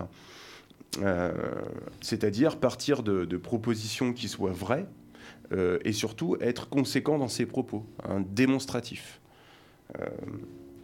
Bon, une autre, une autre limite relative, à, relative au langage, ça va être une limite qui est liée à l'expression, c'est-à-dire ce qui peut être dit ou ne pas être dit d'un point de vue moral euh, ou juridique. À ce niveau-là, la, loi hein, pose pas mal de, de limites claires hein, qui euh, est précise, alors qui retrouve une origine toujours dans la période des Lumières et dans la Déclaration des droits de l'homme de 1789. Alors quelles sont ces limites euh, juridiques, par exemple? Eh bien, c'est celle notamment de ne pas tenir des, propos qui incitent à la haine, euh, à la haine raciale, ethnique ou religieuse, euh, ne pas faire l'apologie des crimes de guerre, euh, les propos euh, discriminatoires à raison euh, d'orientation sexuelle ou d'un handicap, le négationnisme, la diffamation, l'injure, la divulgation du secret professionnel. Alors, euh, tout ça se joue à des, niveaux différents, mais euh, euh, ce sont des, des interdits par la loi. Et aussi, autre- une autre chose qui est interdite par la loi, c'est, dans le- dans l'expression, c'est euh, l'incitation à l'usage de produits stupéfiants, euh, voilà, également. Moins connu, mais euh, également réprimé par la loi. Sur, et donc finalement, on, ouais. on peut citer ici tous les rappeurs qui, et tous les, les artistes qui incitent justement à prendre des drogues qui sont littéralement euh, dans, dans l'illégalité.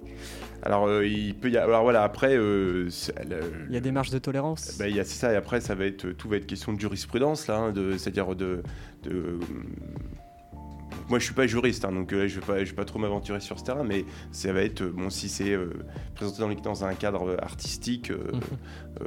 mais quand même, il y aura des, il y aura des limites. Et, par exemple, une chanson qui va d'un rappeur ou, pas d'ailleurs, hein, qui va inciter à la haine, eh bien, pourrait faire l'objet d'une D'accord. D'une étude, d'une étude légale, ouais. oui, voilà, par rapport à la légalité, et pourrait être éventuellement son, reprise par le- les instances compétentes. Euh, sur les, les autres langages, euh, les limites, parce que sur les, les limites des autres langages, donc euh, en dehors du, du, euh, du langage euh, euh, naturel humain, eh bien les, les chercheurs justement essayent euh, depuis longtemps de, de réduire l'écart euh, qui est assez abyssal euh, jusqu'à présent entre le langage naturel, par exemple, et le langage informatique. Euh, alors ça, c'est euh, c'est, euh, tous les travaux qui sont liés au, TAL, hein, au traitement automatique de la langue, par exemple, à l'intelligence artificielle, à l'intelligence artificielle, euh, où euh, les propos euh, humains vont pouvoir être analysés massivement.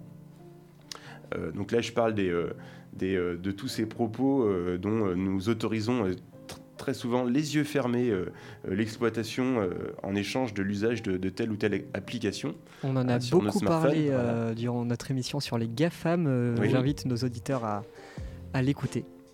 Donc du coup, voilà, on, va, on essaye de, il y a de, un travail de recherche qui est qui, essaye, qui, va dans le sens de réduire cet écart entre langage naturel et, euh, et d'autres types de langage comme langage informatique.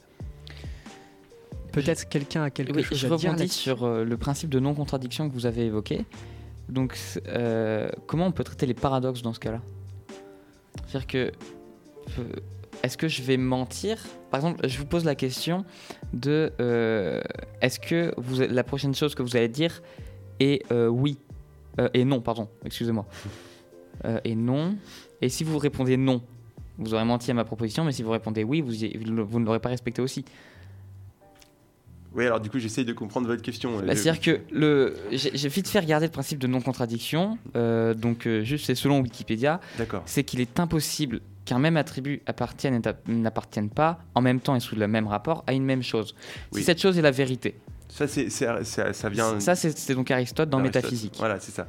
On peut pas, si je dis euh, je- cette fleur est blanche et que je vous montre une fleur qui est ré- réelle hein, dans la Oui. réalité qui est blanche, eh bien euh, mon propos est en, ma proposition est en accord avec la réalité. Oui. Donc il y a euh, cet accord. de véri-correspondance. oui, il y a véri, vérité. exactement. Il y a, il y a une- on parlera de véri-correspondance, il y a vérité. Euh, si en revanche la fleur que je qualifie d'être blanche est dans la réalité rose, eh bien là, il n'y aura pas vérité. Mais si je vous dis, la... est-ce que vous, si je vous pose la question, est-ce que la prochaine so- chose que vous allez dire est non et que vous me répondez non, vous n'avez pas respecté, enfin vous n'avez pas euh, respecté ce que vous allez, ce que vous allez dire parce que Oui. à ma question vous avez, vous avez répondu non que vous n'allez pas répondre non, mais vous l'avez fait quand même. Donc il y a ici un paradoxe. Mm. Et c'est un paradoxe qui, avait qui, est valable à, beaucoup de, domaines. Et là, je m'in- je m'in- je m'inspire du théorème d'incomplétude de Gödel. Donc c'est quelque chose de, mathématique qui dit qu'on ne peut pas tout prouver. Donc c'est deux visions qui s'opposent.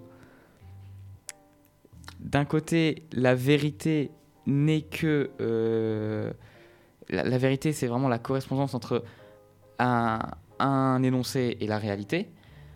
Or, de l'autre côté, il est prouvé un peu plus mathématiquement qu'il y a des choses qu'on ne pourra pas démontrer, qu'on ne pourra pas, qui ne pourront pas être réelles. Alors en fait, oui, on, pour- on pourrait. euh, la, la définition de la vérité correspondance euh, donc, euh, entre un propos et une réalité euh, extérieure, euh, matérielle, c'est une définition classique, voilà, la logique euh, aristotélicienne. Mais on peut aussi ramener cette, cette vérité donc, chez les logiciens à, quelque chose qu'on va du coup séparer de la réalité et qui va donc, par exemple, si on prend le cas des mathématiques, c'est difficile de, faire le lien avec le réel. Et dans ce cas-là, cette, la vérité d'un, d'un- propos mathématique, euh, on pourra parler de, oui, de, véracité là, enfin, euh, euh, elle sera liée à la conséquence logique et rationnelle des, des, comment dire, des, assertions, des, de ce qui pourrait tiré de, de principes premiers. Par exemple, je prends, je prends le cas des éléments, des éléments d'Euclide, donc euh, les, les, pro- les axiomes d'Euclide, hein, ceux qui définissent les propriétés de la géométrie, Ouais. qu'on a fait à l'école, euh, tous euh, à l'école primaire au moins, enfin, Oui. et puis après peut-être au collège. Eh bien, euh, ces, euh, ces, pro- ces, euh, ces principes-là sont des, des, des, des principes premiers qu'on ne prouve, qu'on ne on prouve pas. On les pose, on les, on les, on les donne comme, comme vrais. On ne prouve pas tant, tant qu'ils sont évidents. Quoi. Voilà, ça, à travers leur évidence, on les tient pour vrais. Donc, par exemple, par deux, par deux points passe une, une seule même, et même droite. Et, et du coup, à partir de, ces, de ce principe-là, cet axiome que l'on pose, euh, ce postulat euh, qu'on tient pour vrai, on va euh, avoir toute une suite de, De ça, de- on, de va tirer toute une suite de conséquences et on pourra dire que ces conséquences sont vraies par rapport à l'axiome initial. Donc là, en effet, dans, dans cet aspect purement logico logique et mathématique, on peut d'une certaine manière euh, se couper entre guillemets de la réalité et considérer la vérité d'un d'un énoncé euh, d'après de- des postulats premiers. Je suis désolé de. Peut-être un esprit un peu de- trop de- de mathématique pour couper ces cette, questions. euh, je suis désolé de couper cette discussion euh, passionnante, mais euh, l'heure tourne et il va bientôt falloir qu'on conclue, donc je vais devoir zapper encore une question qui était pourtant ma préférée, ce serait euh, Le monde marcherait-il de la même façon avec une langue Est-ce qu'on a 10 universelle? petites minutes à, à accorder euh? Euh, Guillaume, vous êtes d'accord pour continuer 10 minutes? Ouais, mais c'est bon, on peut. On peut. Bah alors, Et- ne la skippe pas. on, on peut peut-être raccourcir un petit peu euh, la, la- la réponse à cette question euh, pour euh, traiter plus longuement de, de la dernière question qui va conclure ce débat. Mais en attendant, je vous repose la question, Guillaume. Le monde marcherait-il de la même façon avec une langue universelle? J'attends avec impatience votre réponse. Alors oui, la question de la langue universelle, c'est une, une ancienne question. hein. On la retrouve dans le récit biblique, par exemple. La tour de Babel, oui. Exactement, avec la, la tour de Babel, euh, donc, euh, qui fait état d'une coopération très, euh, très poussée, très accrue entre les hommes qui parlaient une même langue, qui auraient, euh, qui, auraient parlé une même langue initiale, et qui ont été punis euh, par Dieu donc, euh, à cause de leur orgueil. hein. Donc c'est ce que le récit raconte, et il montre qu'ensuite les hommes ont été séparés donc en, à titre de punition et se sont mis à parler différentes langues. Mais ce qui est intéressant ici, c'est de voir comment une langue universelle a été très tôt associée à, une, efficacité élevée dans le concours humain, dans la coopération humaine. Et justement, euh, il y a quelque chose qui a euh, interpellé un philosophe qui s'appelle euh, Leibniz hein, au XVIIe siècle. Et donc Leibniz, qui était philosophe et mathématicien, il s'est intéressé à cette, à cette recherche d'une langue universelle qu'il appelait la, caractéristique universelle, la Characteristica Universalis. Et son idée était euh, d'avoir euh, une langue qui puisse aussi bien servir aux mathématiques, aux énoncés scientifiques, mais aussi à des propos euh, donc plus métaphysiques, plus philosophiques. L'idée, c'était, je trouve assez intéressante de ce point de vue-là, séduisante, même si, bon, euh, pas, on va voir que c'était pas gagné, mais l'idée, c'était que, par exemple, deux philosophes puissent se mettre euh, à une table et, euh, et au lieu de se dire, ben, recherchons la vérité, ils se seraient dit, grâce à cette langue universelle, eh bien, calculons. calculons la vérité. Il s'agissait notamment de faire sort- sortir de la langue universelle, de la langue universelle tous les aspects, tout- toutes les ambiguïtés de la langue naturelle, toute sa polysémie qui est souvent source d'erreurs et d'interprétation, d'erreurs d'interprétation et de, compréhension. Mais euh, du coup, ça ne va pas euh, aboutir, ce projet. euh, et quand même, enfin, au passage, Leibniz va découvrir dans, ses, recherches le cal- calcul infinisésimal, hein, le calcul différentiel et intégral. Donc, quand même faire avancer les choses sur le plan mathématique. Vous avez parlé de polysémie. Vous pourriez définir ce terme pour que tout le monde se mette au clair dessus? Bien sûr, eh bien, la polysémie d'un- d'un d'un- d'un terme, c'est le fait qu'il ait euh, plusieurs sens. Par exemple, euh, quand euh, je parle de... ou quand peut-être vous auriez pu parler de, de- de la, de la hauteur, eh bien, ça peut être la hauteur en mètres de d'une je sais pas moi d'une d'une étagère mais aussi la hauteur d'un son etc enfin le- fait- les- un même terme qui a plusieurs sens. Hein, ou la liberté par exemple qui Et le français en est euh, rempli. Euh, bon, du coup, euh, du coup, c'est- c'est- cette langue universelle là, c'est ça a fait couler beaucoup d'encre et euh, euh, d'une certaine manière, euh, il y a euh, quelque chose qui est assez frappant, c'est que bah, déjà, elle fait toujours l'objet de recherche et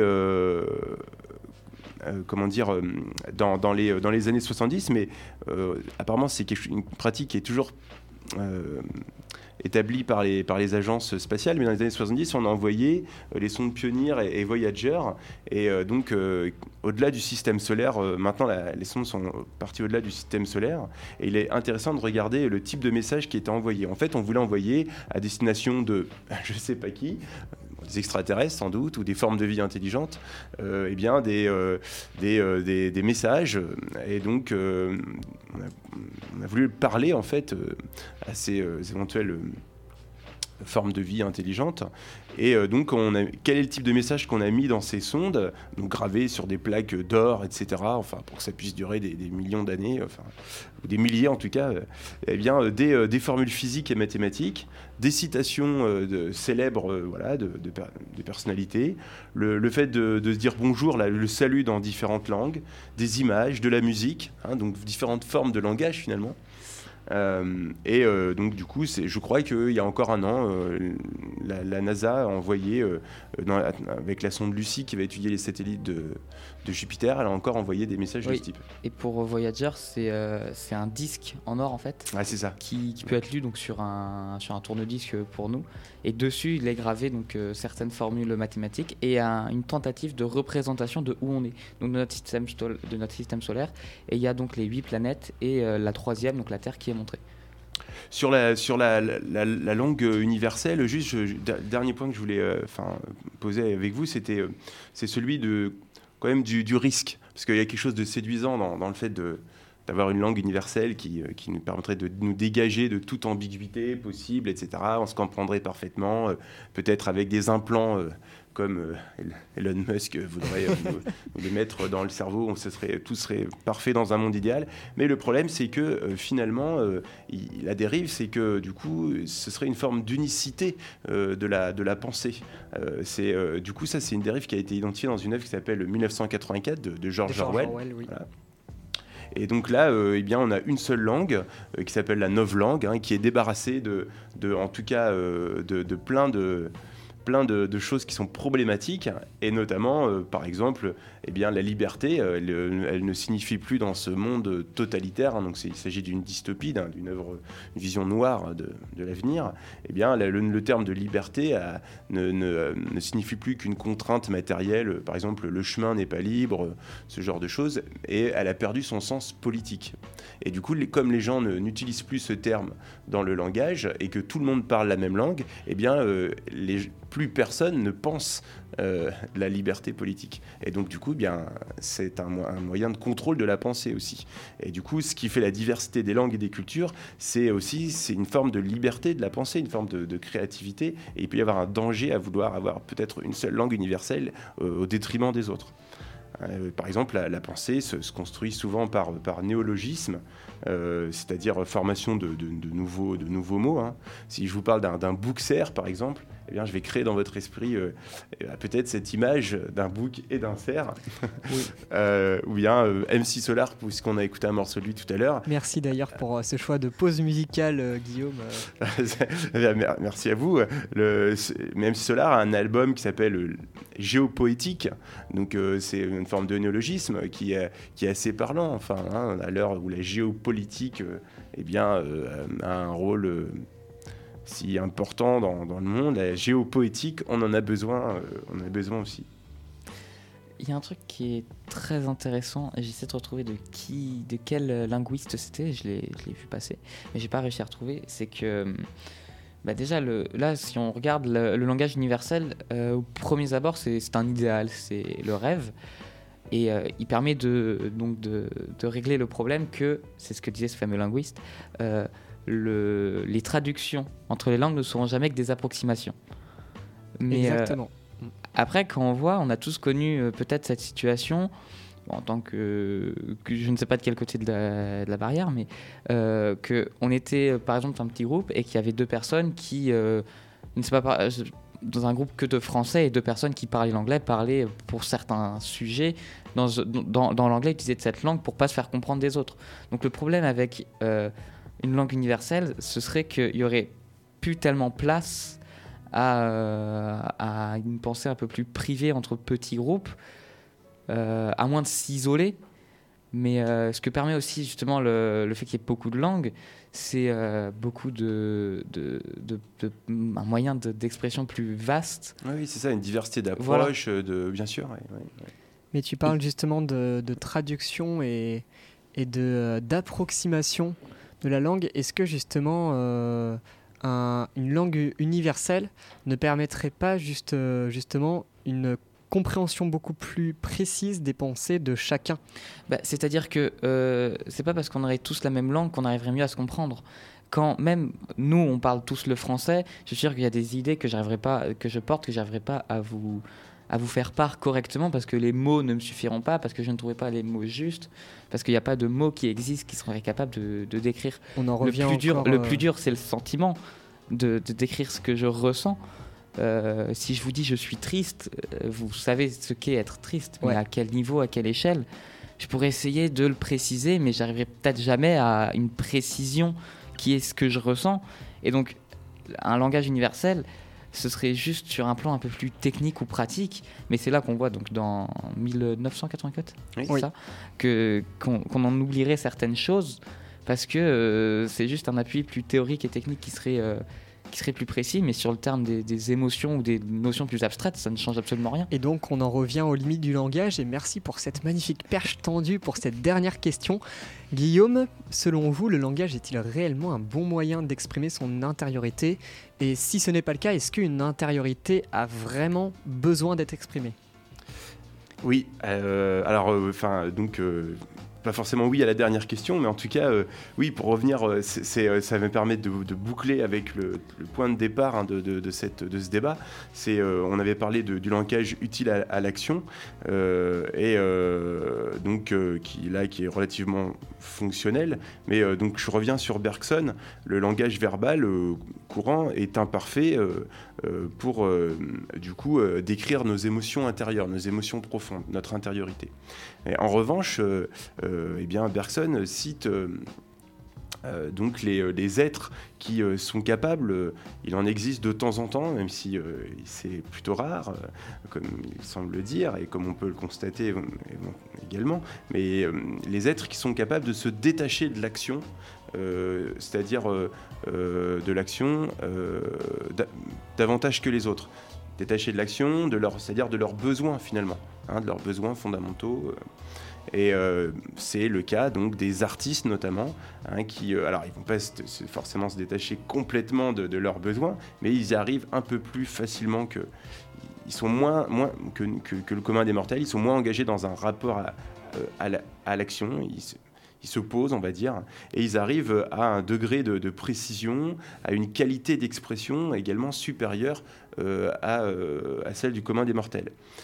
Et euh, du coup, là, on peut se demander si justement ce qui, fait l'imperfection du langage, hein, à travers ses ambiguïtés, sa polysémie, la, la combinatoire floue, hein, si j'ose dire, qui en découle, n'est pas également ce qui fait sa richesse. Elle a permis euh, à euh, de nombreux compositeurs euh, eh bien, de faire de, magnifiques morceaux de musique. Elle a permis aux poètes d'écrire de, très beaux vers. hein, et un, un bon haïku, par exemple, permet de saisir très brièvement ce qui fait la, la vérité d'un d'un instant. Euh, vous parliez euh, d'amour, par exemple, euh, avec le, film Le Brio tout à l'heure. Eh bien, un haïku permet de dire comme ça un moment, un instant d'amour, un moment d'amour entre, entre deux êtres. Ce, que ce moment a tout à fait spécial, d'une certaine manière sa vérité, mais là cette vérité non pas au sens rationnel et logique, mais sa vérité ontologique, hein, c'est-à-dire ce qui fait l'épaisseur de, de, de- de son être, parce que c'est un moment, ce moment unique là.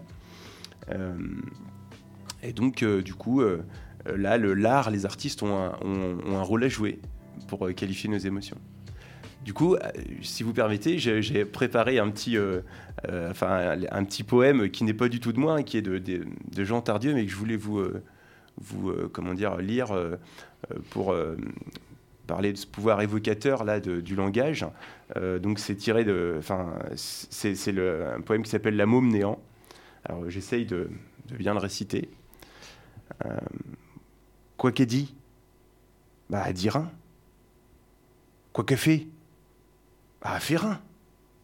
Bah, quoi qu'elle pense Elle pense à, à rien. Pourquoi qu'elle qu'elle dit rien et qu'elle fait rien Pourquoi qu'elle pense à rien Bah, elle existe pas. C'est génial euh, ce dernier poème parce que finalement, même dans, dans une, euh, une sorte de langue qui n'est grammaticalement pas correcte et que, qui littéralement on ne comprendrait pas, on comprend de par finalement la sonorité euh, qui, se rapproche des mots existants. Et donc finalement, euh, cette compréhension nous permet d'arriver à une certaine sensibilité qui est mise en avant par le fait que grammaticalement c'est incorrect aussi. Je ne sais pas si je suis clair dans mes propos. Oui, euh, bah, ce, ce poème-là, euh, euh, je, je l'aime beaucoup. Alors oui, c'est pas très gra- il est, euh, il n'est pas écrit avec une bonne grammaire, mais au-delà qui de est ça, voulu. Au-delà, oui, voilà. au- Au-delà de ça, ce que je trouve intéressant, c'est que il, l'espace d'un instant, il nous fait, il- on se représente, il fait exister cette personne là. on, on se demande ce qu'elle dit, ce qu'elle fait, ce qu'elle, ce qu'elle, ce à quoi elle pense. Et en fait, après qu'on l'ait, euh, qu'on se la soit représentées en, dans l'esprit, qu'on les fait exister, et finalement, eh bien, comme une bulle de savon, elle, éclate et euh, elle, bah, elle n'existe pas. Donc euh, c'est pour ça qu'elle ne dit rien, qu'elle fait rien, qu'elle pense à rien. C'est le pouvoir, la magie du langage finalement, c'est faire créer des choses qui, euh, c'est de créer des choses qui parfois n'existent pas dans la réalité, mais au moins peut-être dans nos esprits ou dans nos cœurs. C'est un que- magnifique mot de fin, mais euh, c'est, euh, c'est, il manque de poèmes comme ça étudiés en français. Je pense dernière. aussi. Mais par exemple, tu vois, en, en HLP, euh, en littérature Il HLP en terminale, là, on, travaille euh, sur euh, l'expression de la sensibilité et notamment en littérature, on essaie de voir comment euh, des, artistes, donc des, écrivains et, et des auteurs et des autrices, peuvent faire ressentir au lecteur l'instant présent, l'instant d'une idée, l'instant d'une intériorité. Et on voit notamment euh, que c'est très compliqué, notamment par le langage, car il fige les choses littéralement, et une pensée, c'est très fluide. Et donc, euh, justement, il y, a- des petits subterfuges euh, faits par les auteurs, mais ce n'est pas le sujet de l'émission qui, qui est conclu euh, 15 minutes euh, en retard. Bon, on l'avait C'est commencé. pas grave. C'est- c'est- non, mais je Ça suis très content. vous ça, avez, ça vous avez été, un- vous avez été énormément un le coup. professeur de philosophie en même temps, donc euh, vous avez une excuse. C'est ça.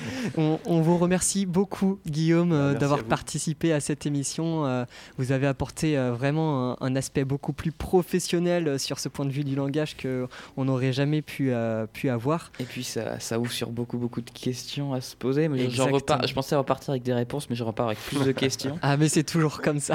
Ça veut non, dire que, on a bien fait notre travail alors. Ah oui. Tu vois, sur les transports, j'en étais pas reparti. euh, En, en- en philosophie, c'est généralement comme ça. Ouais. Bah, des, des questions en amènent d'autres. Vraiment, merci beaucoup, Merci euh, à vous. Guillaume, euh, d'a- d'avoir été présent.